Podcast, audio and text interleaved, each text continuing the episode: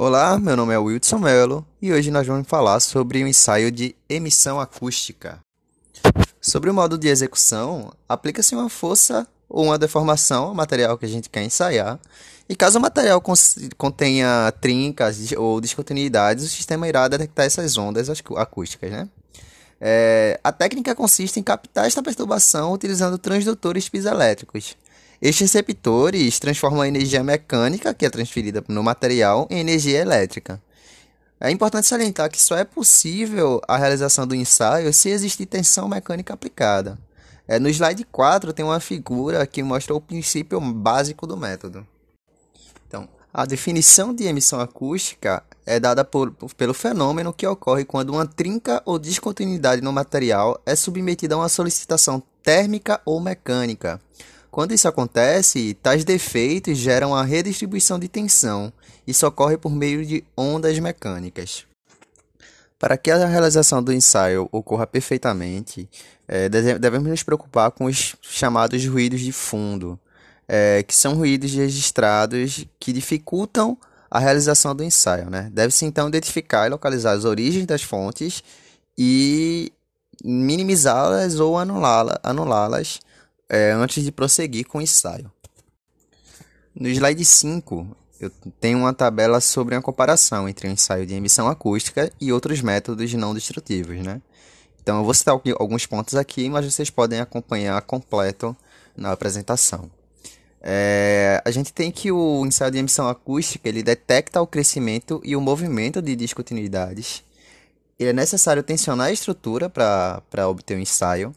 Cada carregamento é único, a avaliação é global, ele é mais sensível ao material e é menos sensível à geometria. Ele é menos intruso na planta ou no processo. Ele requer acesso somente aos sensores de emissão acústica.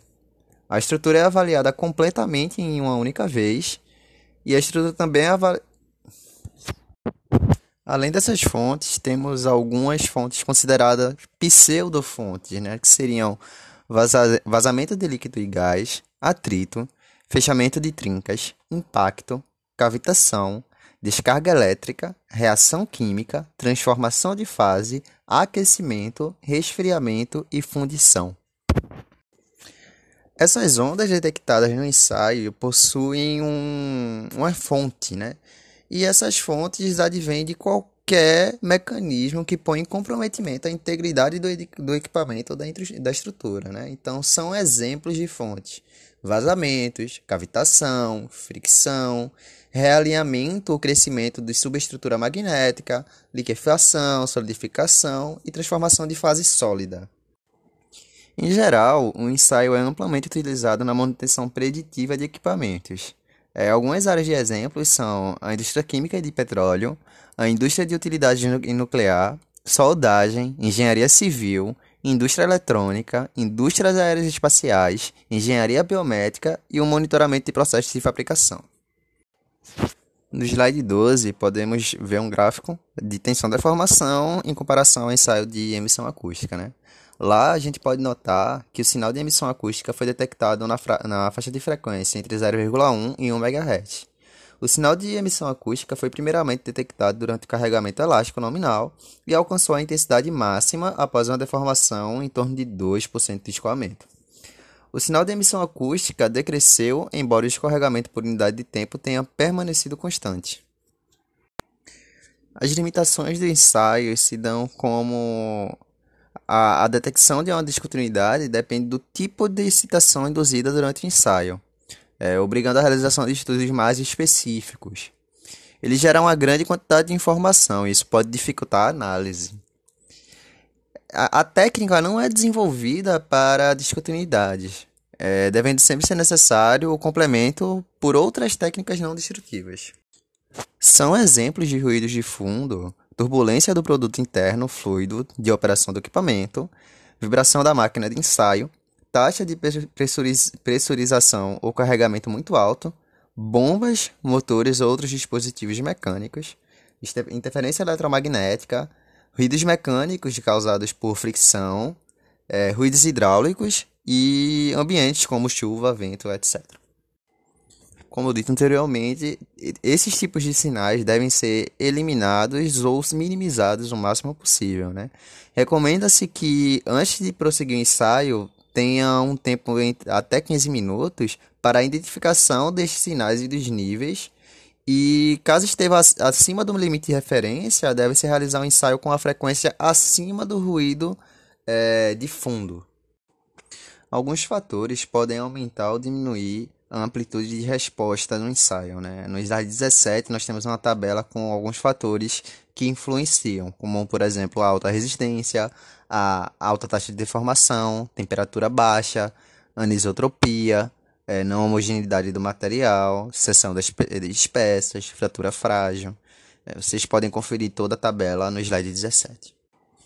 Em geral, a forma de ondas dos ensaios de emissão acústica são afetadas pelos seguintes fatores: características da fonte, percurso do sinal da fonte até o sensor e características do sensor do sistema de medição.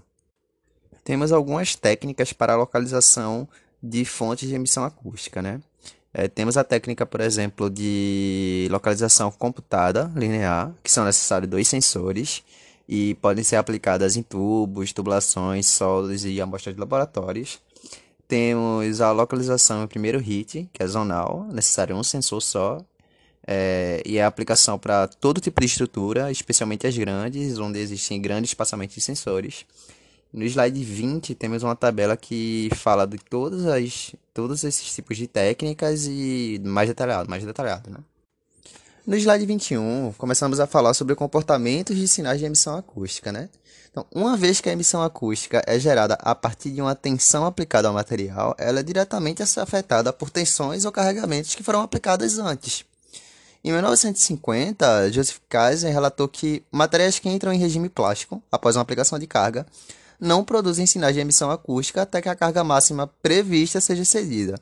Ou seja, se por algum motivo eu um ensaio ou alguma coisa aconteceu no material que causou uma deformação plástica, para que haja uma emissão acústica, um sinal de emissão acústica de novo, eu precisaria de uma carga igual ou superior àquela carga que comprometeu o material à, à deformação plástica. Em 1970, Donegan confirmou que os materiais obedecem ao efeito Kaiser, ou seja, em materiais sem danos estruturais não existirá sinais de emissão acústica. No entanto, existe uma exceção a essa regra, que a gente chama de efeito Felicity. Ocorre quando a emissão é detectada antes da carga máxima ser alcançada. É, existe uma relação entre o ponto onde começa a, a, a aparecer sinais de emissão acústica e a carga máxima é, que, que deveria aparecer, né? É, essa relação é chamada de relação de Felicity. E quando essa relação é maior ou igual a 1, é o caso onde o efeito Kaiser se comprova. No slide 23, temos uma imagem que representa bem esses efeitos. Do ponto A ao ponto B, temos a representação do sinal de emissão acústica após uma solicitação é, no material. Depois, uma segunda solicitação é feita do ponto C até o ponto B. Vejam que a linha é reta e não gera sinal de emissão acústica. Isso porque a solicitação máxima não tinha sido atingida. A partir do momento que atingem o ponto B, o sinal de emissão acústica começa a aparecer novamente. Isso é a relação de Kaiser, né? Agora, passando do ponto B para o ponto D, vemos que a emissão, que o sinal continua, mas quando a solicitação é aplicada no ponto E, vemos que o sinal de emissão acústica aparece antes do ponto D. Esse é o caso uh, do efeito Felicity, onde a, a solicitação, o sinal de emissão acústica ele aparece antes do, da, da carga máxima prevista. Né? Com isso, podemos assumir que o efeito Kaiser mostra a irreversibilidade de um resultado de emissão acústica. O efeito Felicity é uma indicação de danos significativos e o efeito Dunnigan são defeitos estruturais que irão emitir sinais de emissão acústica subsequentes entre o primeiro carregamento e o carregamento subsequente. Para a realização do ensaio, os equipamentos acessórios necessários são sensores, piezoelétricos, eletromagnéticos, capacitivos e óticos, pré-amplificador, placa microprocessada, cabo de sinal, lapiseira de 3 mm com grafite de dureza 2H, é, cabo de sinal de alimentação, fonte de alimentação e amplificador principal. No slide 26 temos umas imagens sobre é, que mostram os equipamentos, os equipamentos.